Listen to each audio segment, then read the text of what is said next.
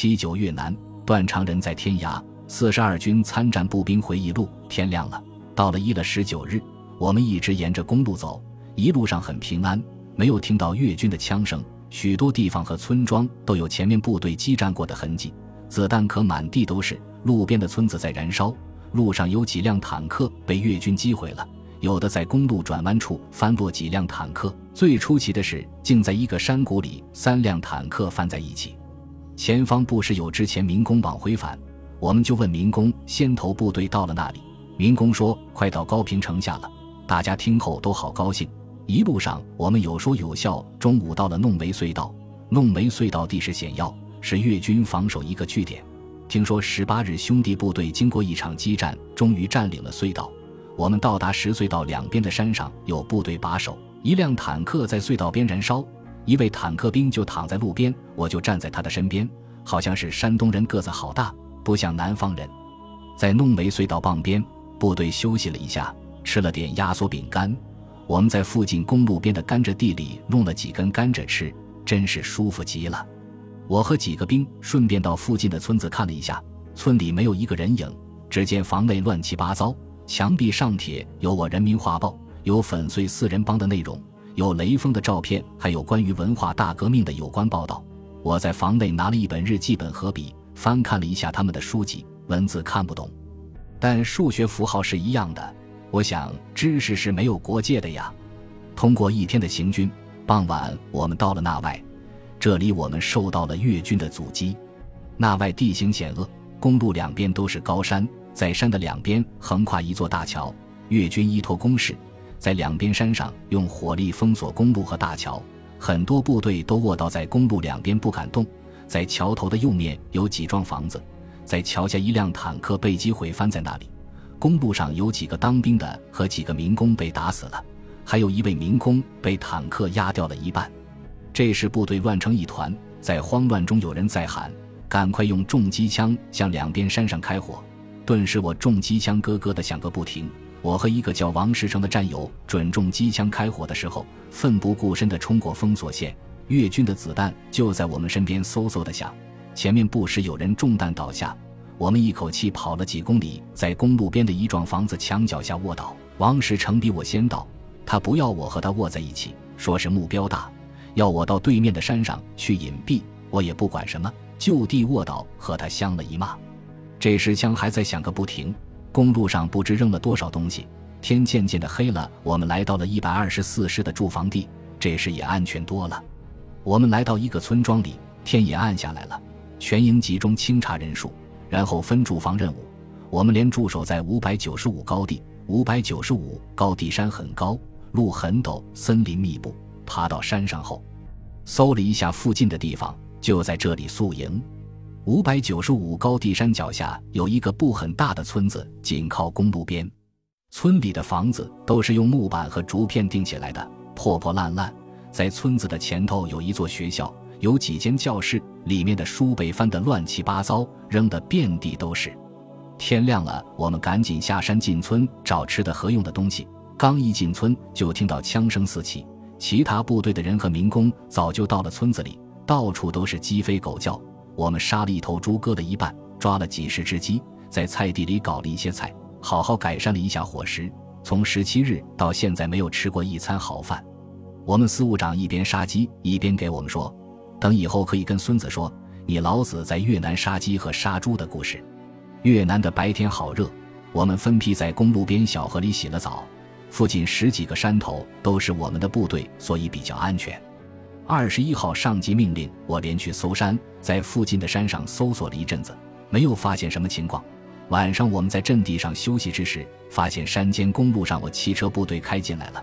汽车开着小灯，一辆接着一些亮，就像一条火龙一样，一眼望不着头，真是威武雄壮。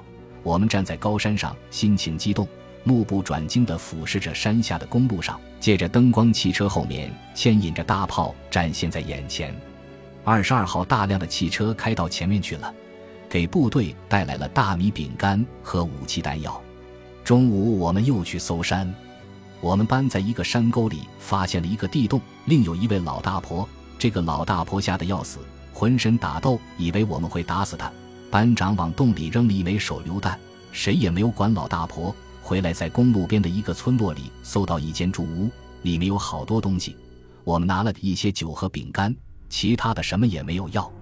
晚上上级要我连一个排去守公路大桥，掩护车队通过，连里命我们三排去，在工兵参谋带领下顺公路摸到了桥边。参谋指挥一个班在桥的下面埋伏，一个班在桥的左侧，一个班在右侧。我们隐蔽在芭蕉树下，不敢睡觉，但人很疲劳。等了几个小时，我们的车队终于来了。几十辆汽车拉着火箭炮和榴弹炮从桥上安全通过。这天晚上，越军没有赶来破坏大桥，要是来的话，肯定有来无回。二十三日，我们休息了一天，兄弟部队和汽车还在源源不断地向高平方向进发。远处传来轰隆轰隆的炮声，听首长说，前面的兄弟部队已逼近高平城下，把高平包围起来了。当时我们听了，心里感到好高兴啊！傍晚，部队又向高平方向开进，我们排作后卫，行军十五公里左右，在半夜时分到达了刚果，在公路边一个小山头上休息待命。二十四号中午，掩体挖好，饭还没有来得吃，上级命我们沿公路前进。炎炎烈日之下，我们走得精疲力尽，气喘吁吁。公路上有几辆被越南特工击毁的坦克散乱在公路上，几具坦克兵的尸体全部烧黑了，躺在公路上，真是惨不忍睹。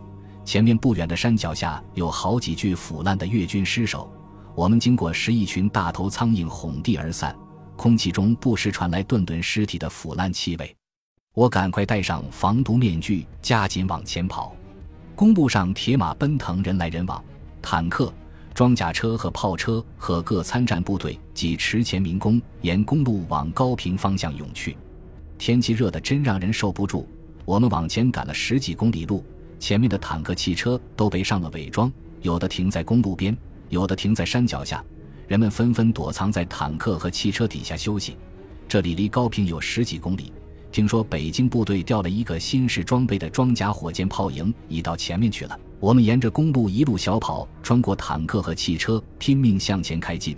在离高平还有五至六公里的叫围停下来了。再往前面走就是激战区，一百二十四师的主力正与高平守敌对峙着。我们在公路边休息，吃了一点压缩饼干。公路下边的稻田中停放着几十辆装甲火箭炮车，十九管炮口呈几十度的斜角，朝着高平的方向严阵以待。炮兵大哥在紧张的忙忙碌碌、炎炎烈日之下，一个个汗流浃背。在不远的山沟里，躺有几十具越军的死尸，他们的胸前和头上均被子弹打成大窟窿，乌黑的血渍染红了周围的草地。被囊里煮熟的米饭散落一地，微风轻轻地吹拂，空气中一股淡淡的腐尸味迎面飘来。傍晚，我们爬上了公路右侧的高山。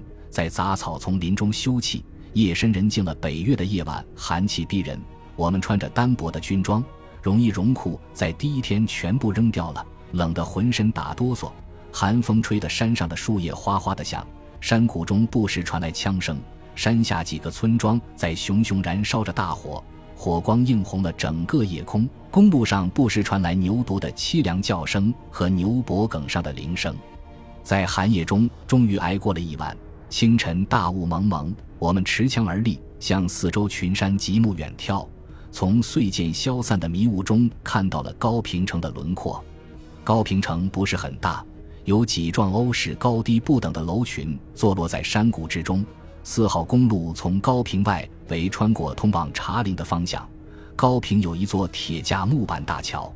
中午接到上级的命令，要我连到高平河下游守护桥梁。走了几公里崎岖的山路，就到了高平河边。高平河又叫平江，水深流急，波涛汹涌，在江边说话，相互间都听不清楚。我军为了左右迂回，从左右二侧和正面包围高平之敌，命我师三百七十八团从右翼抢渡平江。由于部队长途疲劳奔跑，江对面山上又有越军的阻击，部队在抢渡平江时伤亡很大。有的连队只十几人渡过了江，我们赶到时，工兵已架好了第一座木桥，正在架第二座木桥。连队过桥后，在江边的山上挖掩体，任务是掩护兄弟部队过江。下午，为了消灭附近的残敌，工兵大哥带领我排到公路边一座大村庄进行搜索。工兵大哥说：“这几天越军特工晚上都来破坏桥梁，就是利用前面的村子来做掩护的。”我们端着枪走进村子，村里早已有兄弟部队和不少的民工。村子里一片狼藉，路上扔下了好多东西，有几处竹楼在燃烧，附近不时有枪响。顺着枪声跑过去。一头水牛倒在血泊中，人们纷纷涌上去割点牛肉。我们每走到房门口，都会用粤语向屋内叫喊：“诺松空叶，缴枪不杀，宗堆宽红毒兵。”我们宽待俘虏。其实村里的人大部分跑光了，只有一些跑不动的老人。老人们吓得浑身哆嗦。一个七十岁左右的老头哆哆嗦嗦拿出一张越南的报纸，口里叽叽喳喳念个不停，翻译又不在。谁也听不懂他说什么。只见报纸空白处用中文写道：“后面的部队不要伤害老人。”大意是这样。几个调皮的兵用枪在他们面前比划着，吓得老人们连连双手向我们作揖。我和几个走进了另一个工厂，只见工厂有很多产品和几台中华人民共和国造的机器。我们看后非常气愤，恨不得把整个村子全部烧掉。枪声不断的从外面传来。我捡到一台中国造红灯收音机，